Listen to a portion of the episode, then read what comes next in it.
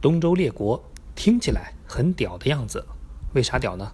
因为太他妈乱了，根本记不住啊。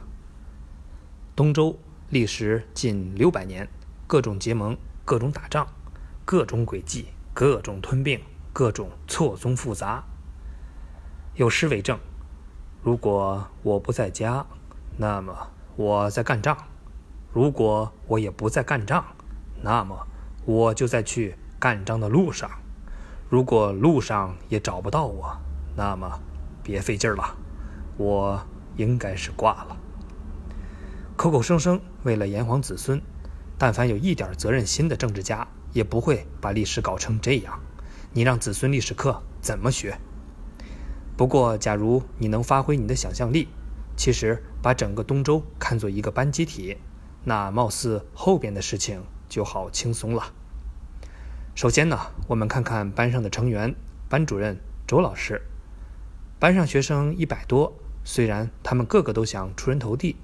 但多数同学做的最成功的事情就是打酱油，擅长单打、双打，翻来覆去各种打。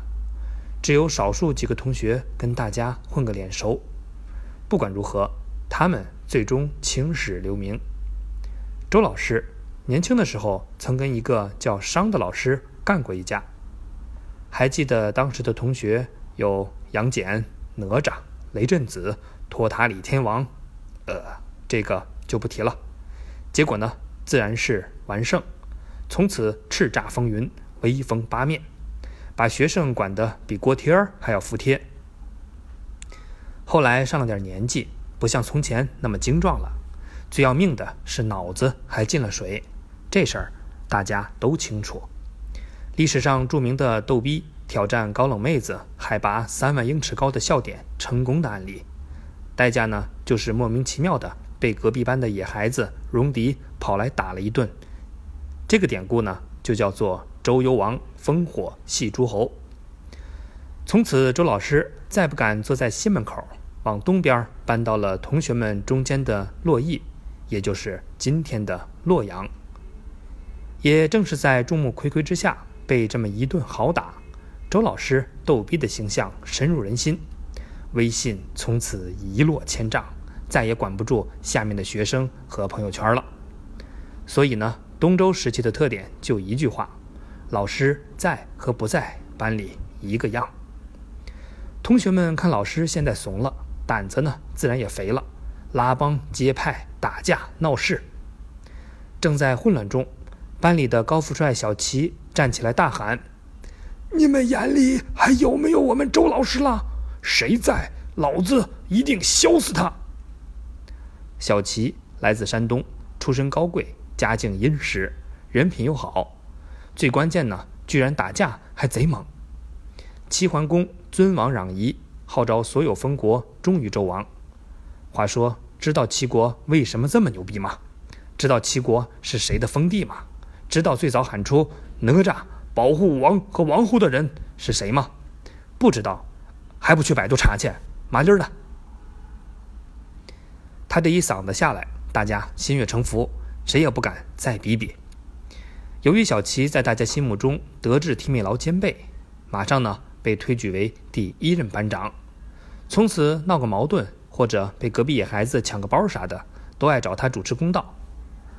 同时，小齐还号召大家一定要尊敬周老师，大家愈发敬重他的人品。结果呢，更没人把周老师放在眼里。周老师回过味儿来，小齐，你不是故意的吧？呃呃，当当当然不是。过了一段时间，小齐家里也出事了，自顾不暇，逐渐退出了班级的事务。这时呢，另外一个同学勇敢的当仁不让的接下了班长这个位置，他就是山西的老晋。老晋同学家里经营几代，有钱有势，老谋深算。实力仅次于小齐，不过跟小齐不一样，老晋在班里呼风唤雨的时候，有个同学总是跟他对着干。这个同学叫阿楚。阿楚呢是湖北大山里来的插班生，又黑又壮，又没文化，普通话还不行。但是阿楚打架很狠，大家呢都鄙视他，叫他南蛮。你知道阿楚家有多大吗？不客气地说，从重庆到江苏，长江以南的地盘都是他的。厉不厉害？当年阿楚不是班里的同学，但眼馋班里土豪多，拼命往班里挤，从小气当家就开始挤，挤到老进接班还在孜孜不倦地挤，终于让他挤进来了。楚国早前呢不是周王室的封国，只是南边一个巨大的部落，后来呢自立为王，这就是为什么春秋五霸里其他都是公，比如齐桓公、晋文公，而楚呢独称王。楚庄王，中原富饶，世代的楚军都削尖脑袋要往中原靠。这个蛮子最不把周老师放在眼里。事实上，他还经常敢于调戏这个神经脆弱的老头。有一次呢，听说周老师家里有几个贵重的鼎，是很神圣的宝贝，代表着班主任至高无上的身份。于是劈头盖脸的跑到老师家里：“老师，这东西牌子很硬吧？重吗？”网上有卖吗？搞活动吗？还有券吗？哎呦喂，我的小祖宗，这是限量版，你轻着点儿。这个就叫楚庄王问鼎中原。老晋和阿楚实力不相上下，还都是团伙，常常各自带着身边的小弟们约架，搞了几个回合，搞不定对方，坐在他们中间的同学倒是吃了不少苦。